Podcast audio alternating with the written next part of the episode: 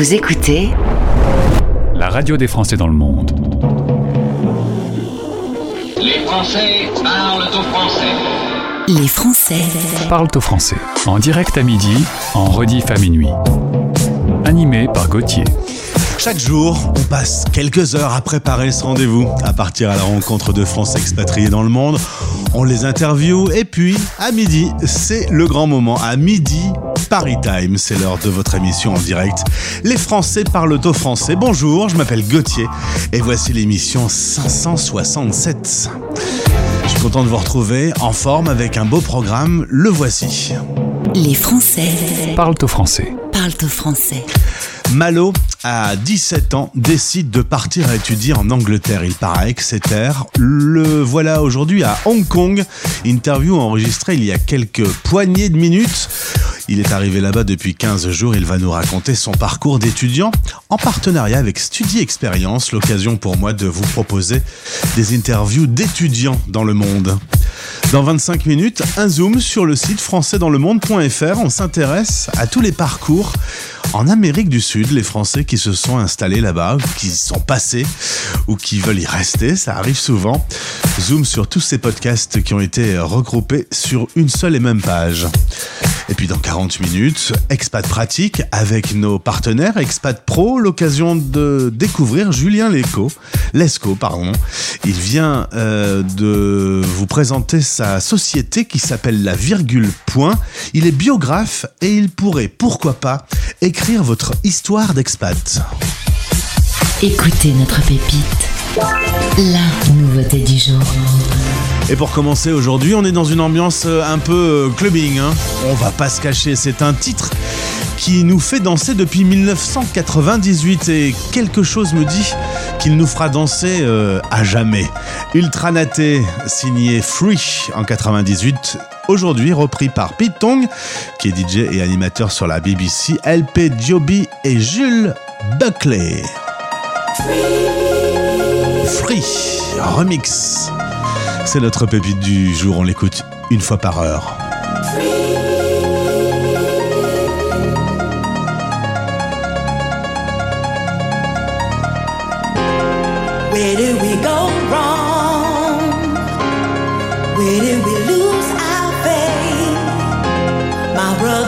in me.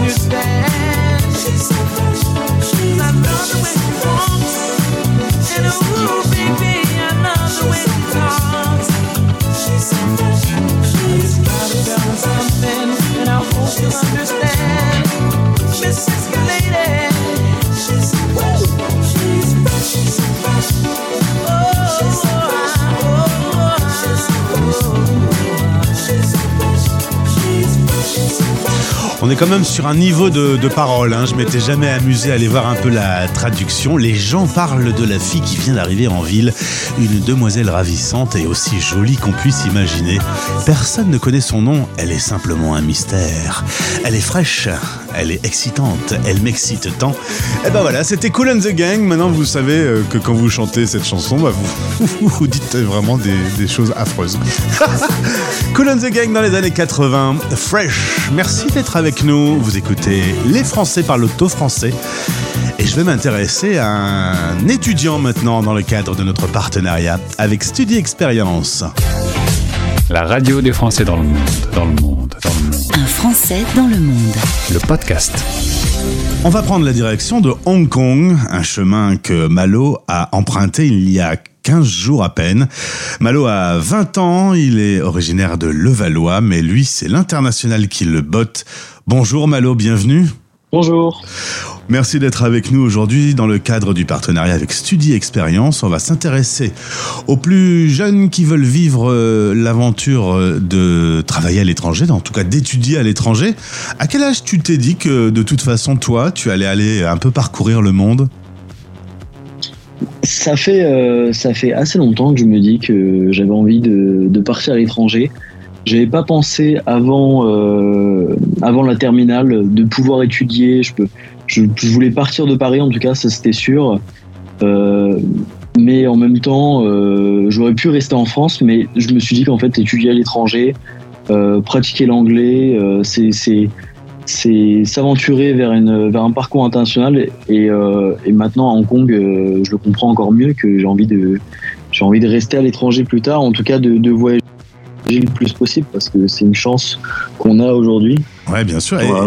et c'est une famille qui avait déjà un peu cette habitude, qui avait déjà eu l'occasion de parcourir le monde ou t'es le premier euh, dans la famille? Alors, on- avait fait beaucoup de, de road trip avec mes parents.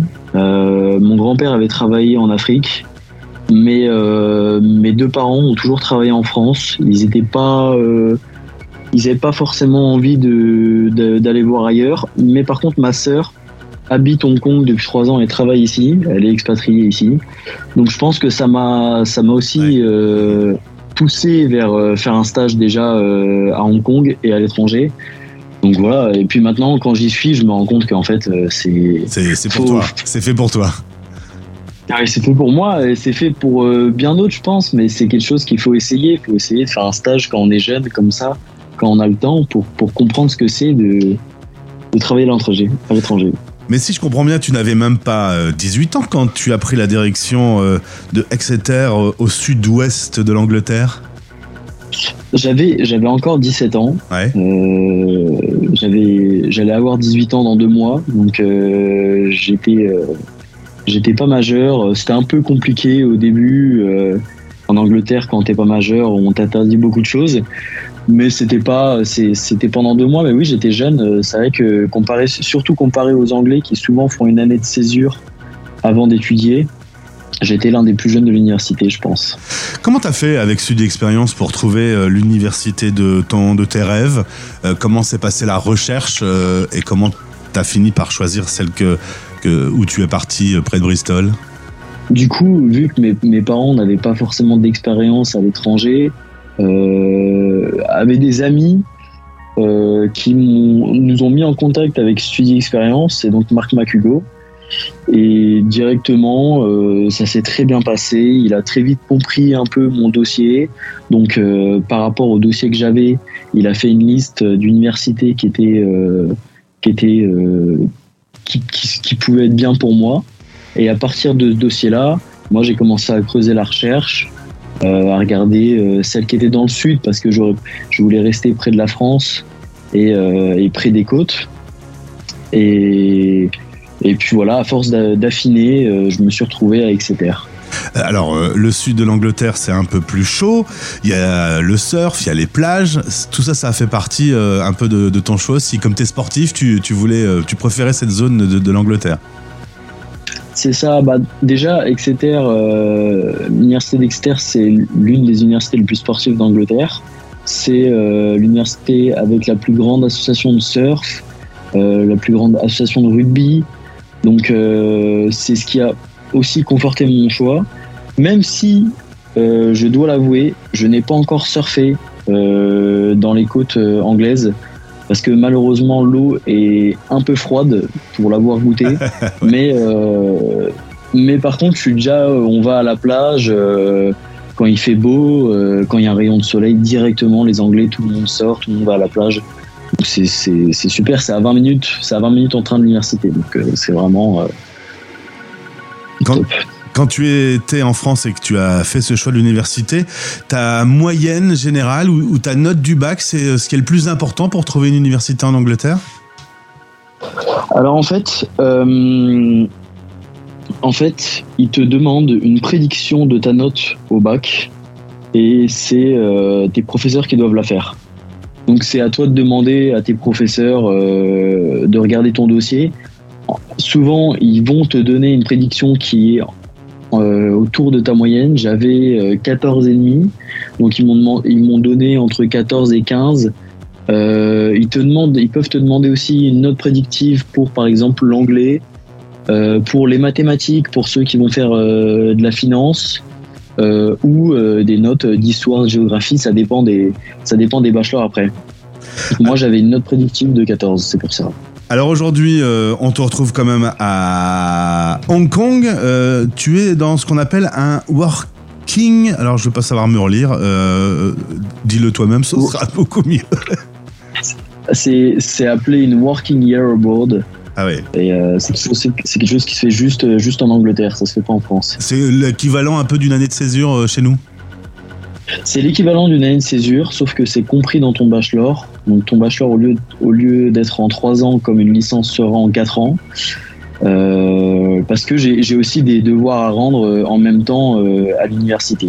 Ça bosse quand même. Ça bosse quand même, oui. Bon, alors j'ai pas commencé, c'est par rapport à. Je vais devoir faire un dossier de stage, un oral, etc. Donc ce sera plutôt en fin d'année, mais euh, oui, oui, ça bosse quand même. Résultat, pour euh, euh, cette césure, tu es euh, revenu en France pendant six mois pour faire un stage à la Chambre de commerce. Et te voilà pour six mois à nouveau à Hong Kong, à l'Alliance française. Tu le disais, ta sœur vit là-bas. Ça a fait partie euh, du, choix d'atterrir de, dans un endroit où tu avais de la famille? Ça fait partie du choix, déjà parce que euh, avec le Covid, ça faisait euh, très longtemps que j'avais pas vu ma sœur, ça fait peut-être un an et demi. Et puis, euh, depuis trois ans, je l'avais vue deux fois une semaine. Donc, euh, c'est quelqu'un avec qui je suis très très proche. Donc, forcément, j'avais envie de la revoir. Mais en plus de cela, avoir un pied à terre quand on part à l'étranger, c'est toujours un plus. Euh, parce que euh, on a plus de, de facilité euh, directement à se loger, à se nourrir au début. financièrement, c'est mieux. Donc, donc oui, après, on peut tout à fait faire sans. Et je pense que si je n'avais pas trouvé de stage à Hong Kong, j'aurais, je serais, je serais allé m'orienter vers Singapour, euh, peut-être, peut-être en Europe, Amsterdam, je sais pas, je saurais pas vous dire, mais euh, j'avais pas juste Hong Kong en, en piste en tout cas. En attendant euh, une expérience à Paris et à Exeter euh, en Angleterre, d'un coup Hong Kong c'est quand même très différent, le changement de culture est un peu plus radical. Tu y as posé les pieds il y a 15 jours. Ça a été quoi tes premiers ressentiments lorsque tu es arrivé euh, dans cette grande ville? Euh, ah, déjà la chaleur, ça change. Déjà entre l'Angleterre et en France, a un petit gap, mais alors là, entre la France, fin février, quand il faisait froid, et Hong Kong en mars, il fait 20 degrés toute la journée. euh, Enfin, c'est c'est fou. Il fait un temps merveilleux. Après, euh, il fait très très chaud apparemment en juin-juillet, donc ça je redoute un peu, mais c'est pas encore arrivé. Euh, la culture aussi. euh, les Hongkongais sont des personnes euh, les Hongkongais et les Asiatiques sont quand même des personnes euh, un peu moins ouvertes, euh, déjà par rapport à la langue, mais ça reste une ville très très internationale. Donc euh, c'est facile de, de rencontrer des Français, des Européens. Euh, Il y a beaucoup d'étudiants en échange d'universités partenaires euh, en France, euh, de Norvège, d'Angleterre. J'ai même retrouvé des amis, euh, des amis de l'université qui sont en échange universitaire ici. Donc, euh, en fait, on trouve ces marques facilement. euh, je suis quelqu'un qui, qui, qui, qui s'adapte Bah, facilement. C'est ce que j'allais dire. T'as- pas l'air farouche, hein, Malo Bah, déjà, euh, j'avais déjà l'expérience à l'étranger avec l'université en Angleterre, donc j'avais déjà quitté mes parents auparavant. Donc ça, c'était pas vraiment euh, une difficulté. Euh, après, en termes de nourriture, c'est vrai que ça change, mais on peut quand même, on peut quand même euh, rester sur de la nourriture européenne si on n'aime pas du tout la nourriture asiatique. Mais il y a tellement de tout. Euh, c'est, je crois que c'est la ville avec le plus de restaurants euh, par habitant euh, au monde. Donc euh, il y a le choix. Donc là, t'es parti pour six mois et après, c'est euh, retour euh, à Exeter? C'est ça. Alors, je pars pour cinq mois et demi exactement, mi-août. Ensuite, je pense que je vais voyager un peu euh, dans les environs, euh, le Vietnam, le Cambodge, le Laos, euh, des pays qui m'attirent et qui sont difficilement euh, accessibles quand on est en France. Et, euh, et ensuite, retour en Angleterre en septembre pour ma dernière année. Très bien, Malo. En tout cas, euh, t'as vraiment cette âme internationale. On le sent. Toi, y a rien qui te fait peur. Hein? Pas, pas du tout, pas du tout. Après, il y a des, y y y a pays où j'oserais peut-être moins m'aventurer pour un stage ou pour étudier, mais franchement, c'est tellement, euh, tellement important et, et, et- et bien de pouvoir voyager à notre âge euh, quand on est jeune comme ça. Faut, faut saisir l'opportunité dès qu'on l'a. Euh, c'est sortir des sentiers, des sentiers perdus. Eh ben, merci beaucoup en tout cas pour ce témoignage euh, et, et j'espère que ça donnera envie à d'autres étudiants, notamment qui bossent en relations internationales. Il n'y a rien de mieux que de le vivre euh, pour du, du vrai, d'aller découvrir un petit peu comment ça se passe ailleurs. Euh, en tout cas, j'ai l'impression que tout va bien se passer pour toi. Hein. Il y a, un battant. Merci beaucoup, ouais, j'espère aussi. Et puis euh, réussis bien tes études. Au plaisir de te retrouver. Tu me raconteras un peu comment ton parcours se poursuit puisque tu as un auditeur type de la radio des Français dans le monde, toi. Exactement. À bientôt, Malo. Salut. Au revoir. Les Français Parle-toi français. Radio, replay podcast. sur françaisdanslemonde.fr.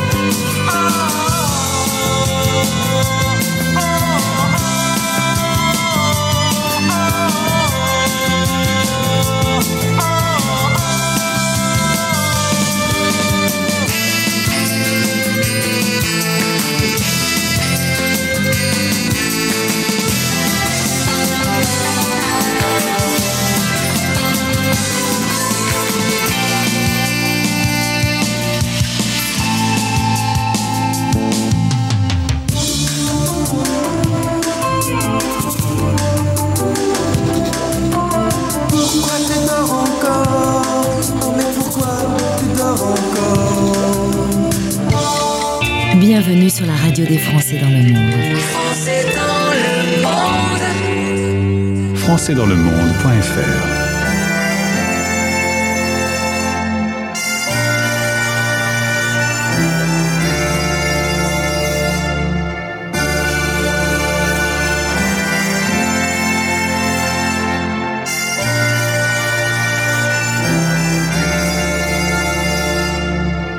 Ma mère citait souvent ma grand-mère, souvent quand ça tournait mal. À 7 ans déjà elle travaillait.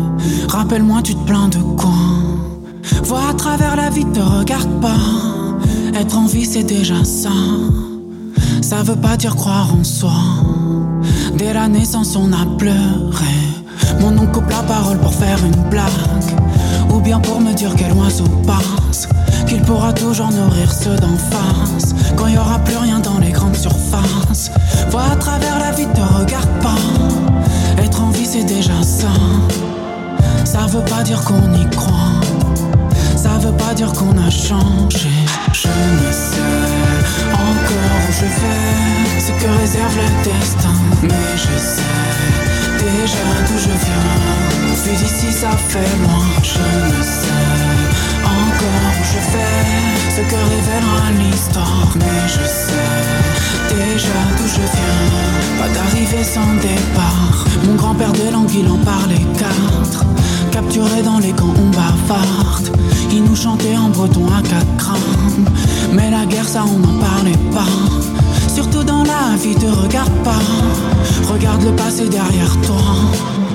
Se rappeler qu'on y croit. C'est d'abord ne jamais changer. Je ne sais je vais, ce que réserve le destin. Mais je sais déjà d'où je viens. Vu d'ici, ça fait loin. Je ne sais encore où je vais, ce que révélera l'histoire. Mais je sais déjà d'où je viens. Pas d'arrivée sans départ.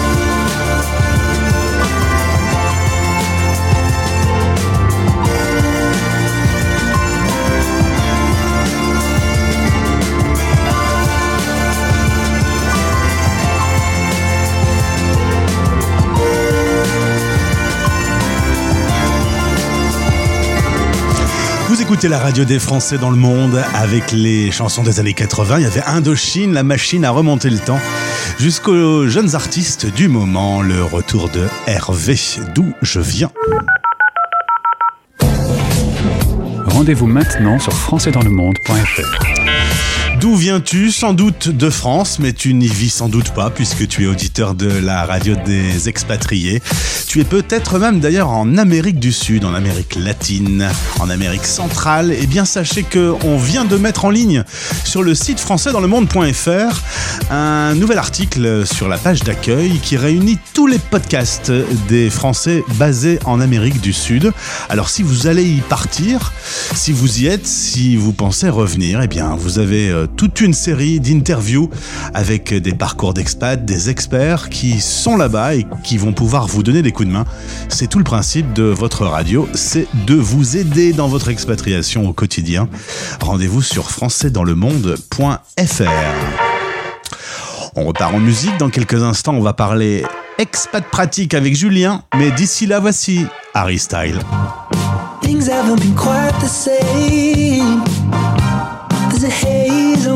Horizon, babe. It's only been a couple of days and I miss you. Mm, yeah. Nothing really goes to plan. You stub your toe or break your can. I'll do everything I can to help you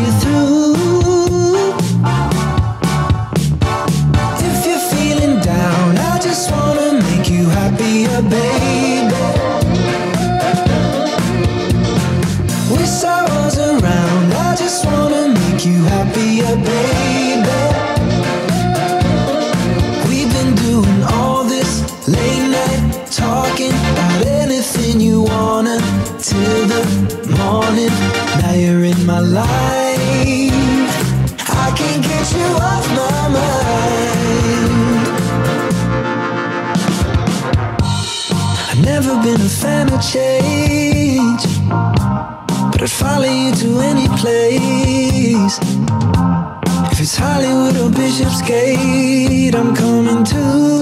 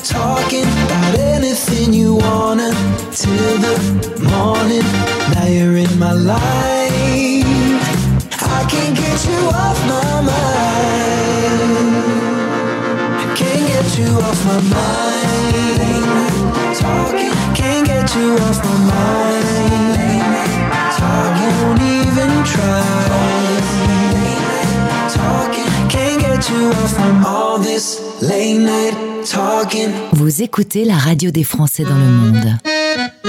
Les légendes de la chanson française.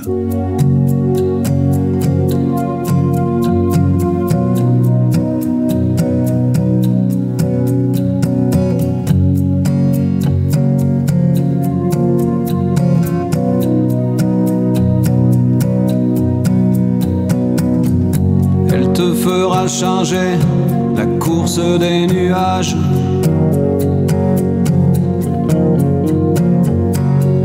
Tes projets, vieillir bien avant l'âge.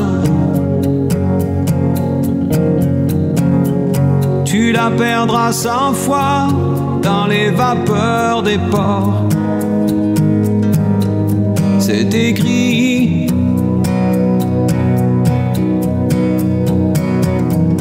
Elle rentrera blessée dans les parfums d'un autre. T'entendras hurler que les diables l'emportent. Elle voudra que tu pardonnes et tu pardonneras. C'est écrit. Elle n'en sort plus de ta mémoire. Ni la nuit ni le jour, elle danse derrière les brouillards. Et toi, tu cherches et tu cours.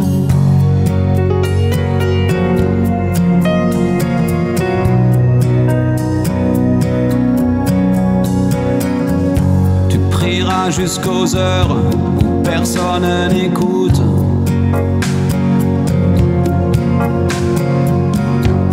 Tu videras tous les bars qu'elle mettra sur ta route. T'en passeras des nuits à regarder dehors. C'est écrit. Elle n'en sort plus de ta mémoire. Ni la nuit ni jour, elle danse derrière les brouillards. Et toi, tu cherches tu cours, mais y a pas d'amour sans histoire. Et tu rêves, tu rêves. Qu'est-ce qu'elle aime? Qu'est-ce qu'elle veut? Et ces ombres qu'elle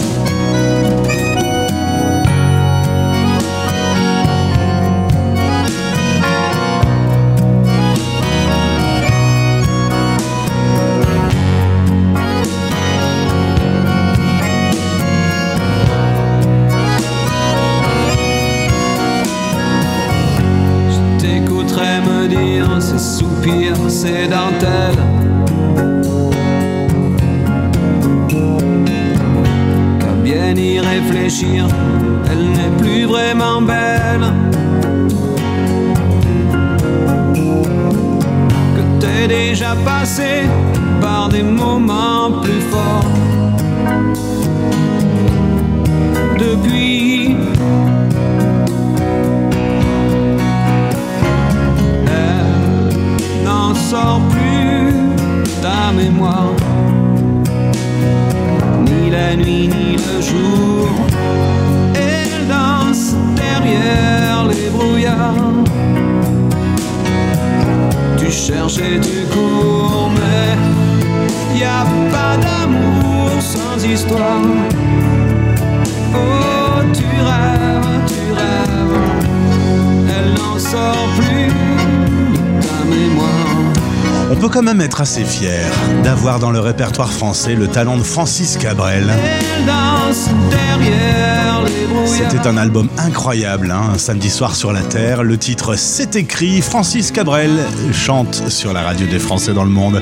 Merci d'être avec nous. Vous allez voir que l'animateur de votre émission Les Français parlent au français est hautement concentré aujourd'hui puisque la chanson C'est écrit n'a pas été choisie par hasard et je ne suis pas peu fier hein, puisqu'on va maintenant faire l'interview d'un biographe. J'ai cherché, cherché le titre idéal et le voici donc, notre expert dans le cadre du partenariat avec Expat Pro. La radio des Français dans le monde. Expat Pratique. En partenariat avec Expat Pro. expat-pro.com. Dans le cadre du partenariat avec Expat Pro, Catherine et, Cécile m'envoient des invités incroyables qui ont des histoires incroyables à me raconter. Et on va rencontrer cette fois-ci euh, Julien Lescaut qui est avec moi. Bonjour Julien. Bonjour Gauthier. C'est le podcast 1831, ça s'appelle Expat Pratique. Si votre vie mérite d'être euh, écrite, tendez bien l'oreille, j'ai peut-être votre euh, prête-plume rien que pour vous. D'abord Julien, cette passion de l'écriture, elle remonte euh, à la toute petite enfance? Elle remonte à l'enfance en tout cas. Ouais, j'ai très tôt euh, lu euh, des livres euh, dans mon lit le soir, à la, j'allais dire à la bougie, mais non, à la lumière de la de la lampe. Et oui, j'ai toujours aimé lire. Bon, il y avait beaucoup de livres chez moi. Je suis dans une famille où il y avait des livres, et du coup, j'ai toujours aimé aimé lire. Et c'est toujours le cas aujourd'hui. Il y a eu des études, il y a eu des voyages. Dans le podcast Un Français dans le monde, on a survolé euh, ton parcours. Tu es parti de la région parisienne pour vivre une expérience en Égypte. Il y a eu l'Argentine, il y a eu l'Inde. Et ensuite, cinq ans au sein de la Croix-Rouge avec euh, des lieux plus difficiles dans le monde, la bande de Gaza, euh, l'Irak, la Jordanie, la République euh, démocratique du Congo. Aujourd'hui, te voilà en Drôme, retour en France. Mais la passion de l'écriture est tout présente. Tu as euh, monté ta propre société et les auditeurs qui nous écoutent peuvent faire appel à toi s'ils veulent que tu écrives leur histoire. Tout à fait. Euh, je suis euh, écrivain biographe et mon entreprise qui s'appelle La Virgule Point propose aux particuliers d'écrire leur, histoire, leur récit de vie, ce qu'on appelle aussi leur euh, autobiographie. Euh, alors tout le monde mérite euh, d'écrire son histoire, tout le monde est, légitime à le faire, on a tous des histoires à raconter. Et peut-être néanmoins particulièrement les personnes expatriées. Parce que voilà quand on vit à l'étranger dans un pays différent du sien avec des contextes très particuliers on a parfois envie de raconter son histoire. Et parfois il n'est pas évident de la raconter à ses proches notamment qui sont restés en France et qui comprennent pas forcément ce qu'on vit euh, comment ça se passe et donc c'est vrai que le fait de le mettre par écrit peut être une manière de le faire comprendre et de le raconter à ses, à ses proches. Et faire appel à un écrivain biographe, c'est la possibilité en fait d'avoir une tierce personne qui va prendre le, le récit des histoires que vous allez me raconter pour le mettre en écrit. Donc il y a évidemment un versant d'écriture, le fait de mettre euh, les phrases avec une syntaxe qui convient, etc. Mais il y a le fait d'arriver à capter dans le discours de la personne ce qu'elle veut faire passer et comment elle veut le faire passer pour, euh, pour le raconter à qui elle veut. Donc soit ça peut être sa famille, mais ça peut être par exemple un plus large public si elle souhaite euh, diffuser son histoire. Alors Julien, sur l'antenne de la radio des Français dans le monde, j'ai 1800 débuts d'histoire, puisque les gens viennent me raconter leur parcours. C'est vrai que les parcours d'expats sont souvent assez hallucinants, faits d'opportunités, de coups de théâtre, de déménagements en tout genre. Euh, ça fait des rencontres et ça fait de belles histoires souvent euh, à écrire. Concrètement, l'auditeur qui nous écoute et qui voudrait peut-être, euh, ne serait-ce que pour elle, fixer un peu son, histoire, son parcours dans le monde, ça peut être une solution de passer par toi. Tout à fait. C'est le moment de prendre, c'est un moment pour prendre justement ce, temps pour raconter, euh, voilà, son parcours, euh, par exemple, euh, notamment d'expatriation, euh, avec ce qu'on a vécu, avec euh, les difficultés, les joies, les choses de la vie finalement, mais euh, spécifiquement qu'on a pu vivre euh, lors de ces expériences d'expatri- d'expatriation. Tout à fait. Alors, on peut écrire euh, un bouquin sur sa vie, sur son histoire, sans le diffuser pour euh, ses amis, pour ses proches. Tout à fait, il y a vraiment euh, des possibilités euh, diverses et variées, un échantillon large, c'est-à-dire on peut euh, écrire ce livre et simplement l'offrir peut-être à juste sa famille ou à juste sa famille et quelques amis, mais on peut également, si on le souhaite, le diffuser plus largement jusqu'à éventuellement un, large public si on, estime que c'est une, chose qui nous fait envie, tout simplement. Alors, euh, moi, j'ai tout mon chemin de vie, j'ai 51 ans, j'ai plein de choses à, raconter à mon biographe si je veux, mais je peux aussi l'écrire moi-même. Pourquoi euh, tu proposes ton service pour le faire à la place des autres? C'est une bonne remarque, Gauthier. Euh, souvent, les gens me disent oui, mais moi, je sais écrire, je pourrais le faire tout seul. Alors, je réponds, ce que je vais répondre maintenant. Et oui, effectivement, c'est tout à fait possible. Mais ce que je constate, moi, euh, Julien Esco, d'expérience, c'est que les gens ne le font pas. Pourquoi est-ce qu'ils. La plupart du temps, hein, certains le font, évidemment, mais la plupart du temps, les gens ne le font pas parce qu'ils n'ont pas le temps, souvent pris qu'ils sont euh, par leur vie euh, courante, et notamment des expatriés qui changent de pays, qui vont avoir souvent des vies très actives, donc pas forcément le, le temps de le faire, ou en tout cas on repousse l'échéance euh, et on ne le fait pas. Et après, le fait de savoir euh, écrire, donc d'avoir une, connaissance de la langue et, euh, de l'écriture euh, correcte, euh, ne donne pas quelque chose que donne le biographe, c'est-à-dire une tierce personne, c'est une distance. En fait, moi j'écoute ce que me raconte la personne.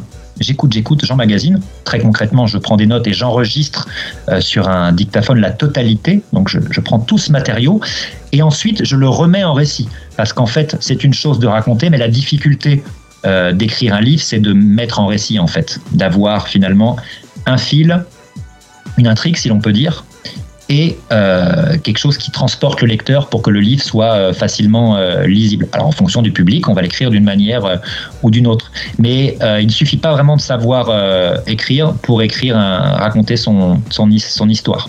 Le regard extérieur est vraiment, est vraiment aidant. Et ton travail euh, de pré-plume, tu peux le mettre également à disposition des sociétés. Oui, tout à fait. Euh, une entreprise comme, une, euh, comme un particulier, alors évidemment ça va être différent, mais peut avoir à cœur de raconter son histoire. Euh, de raconter, alors euh, ça peut être à ses salariés, euh, ça peut être très interne, mais ça peut être également pareil plus largement pour, euh, pour en parler euh, à l'externe, euh, de raconter son histoire, comment elle est née, comment elle s'est développée, quelles sont ses valeurs, euh, quelles ont été les arrivées de personnes euh, dans l'entreprise. Et donc on peut également écrire des livres d'entreprise qu'on appelle euh, soit biographie d'entreprise, soit parfois monographie. Et puis, une question un peu plus pratique, comment ça se facture? Comment tu établis déjà le devis pour avoir une idée un petit peu des coûts? Alors la biographie se facture, euh, enfin on fait un devis sur une fourchette, on établit une fourchette basse et une fourchette haute. Cette fourchette va dépendre de la demande du client. En fait, comme toute prestation, euh, une biographie, c'est du travail qui se quantifie en nombre d'heures. Et du coup, le devis va se faire en fonction du nombre d'heures euh, anticipé. Alors, ce nombre d'heures, il va se baser sur des heures d'entretien, puisqu'en fait, la base inéluctable d'une biographie, c'est des heures d'entretien entre moi et la personne en face à face. Alors, on en reparlera peut-être après, ça peut être à distance ou en présentiel, où la personne va me parler.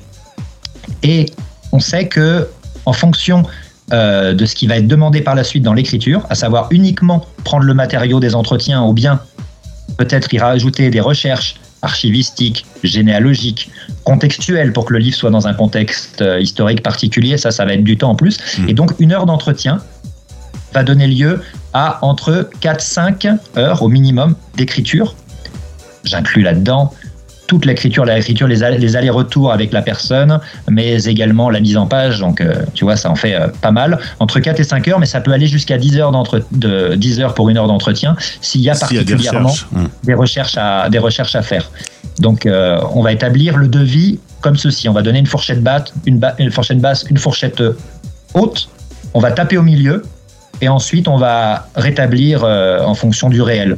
Ça sera peut-être un peu moins que ce qui était prévu, peut-être un petit peu plus. Julien, je suis quand même un peu interrogatif. Je connaissais le point virgule, qui est même une euh, célèbre salle à de spectacle à Paris. Mais pourquoi le- la virgule point? Eh bien, tu as tapé euh, déjà juste en parlant du point virgule, parce qu'en fait, moi, le point virgule, euh, j'aurais bien aimé m'appeler le point virgule, qui pour moi est un signe euh, de ponctuation très intéressant. Sur lesquels d'ailleurs pas mal de spécialistes euh, se bagarrent pour savoir exactement comment on l'utilise. Il y a même une association, figure-toi, de défense du point-virgule hein, qui existe. Donc c'était un signe qui me semblait très intéressant, mais il est déjà pris par la salle de spectacle du même nom ainsi que par un certain nombre de structures. Donc je me suis dit, si j'inverse les deux, ça fait quoi? Ça fait la virgule point. La virgule point, qu'est-ce que ça évoque? Qu'est-ce que ça évoque? Ben, Qu'est-ce que ça t'évoque, toi, Gauthier, la virgule point?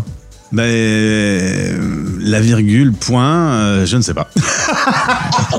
J'ai essayé de te piéger, t'as vu, hein, je, suis, euh, je suis vicieux. Non, en fait, euh, moi, ça m'évoque euh, une phrase qui commence, qui a un rythme et qui s'arrête. Donc, le début et la fin d'une phrase, mais également le verbe poindre, apparaître, hein, à la troisième personne du singulier, s'écrit P-O-I-N-T. Donc, il y a aussi l'idée de quelque chose qui apparaît et qui se développe. La virgule, point, l'histoire apparaît et ensuite euh, voilà on en fait tout un tas de tout un tas de choses.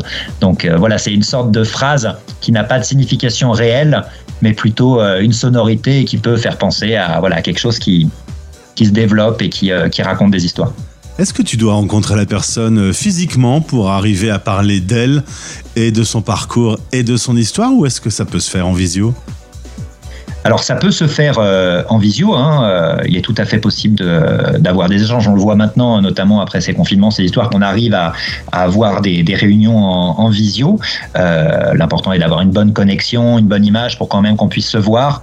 Euh, L'important est possi la possibilité pour moi d'enregistrer, mais ça c'est possible. J'ai une préférence moi pour le, pour le présentiel à titre personnel quand c'est possible, parce qu'en fait c'est vrai quand on est physiquement dans la même euh, salle, en, en présence, il se passe des choses dans la relation qui parfois permettent euh, d'amener peut-être plus de contenu, plus d'intimité, plus de confiance, mais c'est pas impossible du tout de faire euh, une biographie entièrement euh, en visio. Et d'ailleurs, avec des personnes qui habitent à l'autre bout du monde, c'est euh, comme ça que ce, se, hein. se fait et, et c'est obligé. Il s'appelle Julien Lescaut, il est biographe, sa société La Virgule Point, et vous pouvez le retrouver sur Expat Pro, mais également directement via son site. Les liens sont dans ce podcast. Merci Julien pour cette présentation. Merci beaucoup Gauthier. Et tu fais un métier qui est passionnant, et tu le fais avec passion, donc tout va bien. Exactement, j'adore ça. À très vite sur notre antenne. Expat Pratique. En partenariat avec Expat Pro. expat-pro.com. Retrouvez ce podcast sur françaisdanslemonde.fr.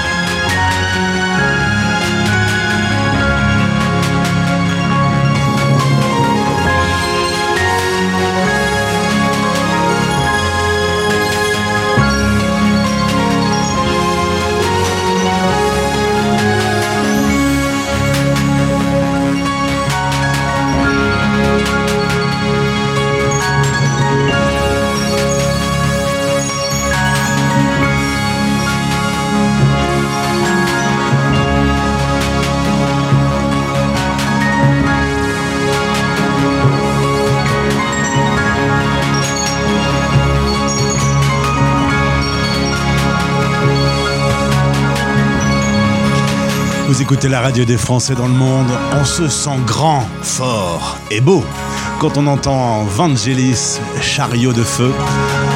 On éclate de rire aussi quand on se souvient que Mr Bean s'était invité aux Jeux Olympiques en 2012 lorsque ça se passait à Londres qu'il avait interprété avec le London Symphony Orchestra, un sketch de toute beauté. Je vous invite à aller le retaper. Vous tapez Mr Bean Jeux Olympiques et vous verrez sa prestation. Si vous l'avez oublié, c'est à mourir de rire. Merci d'avoir été avec nous pour l'émission 567.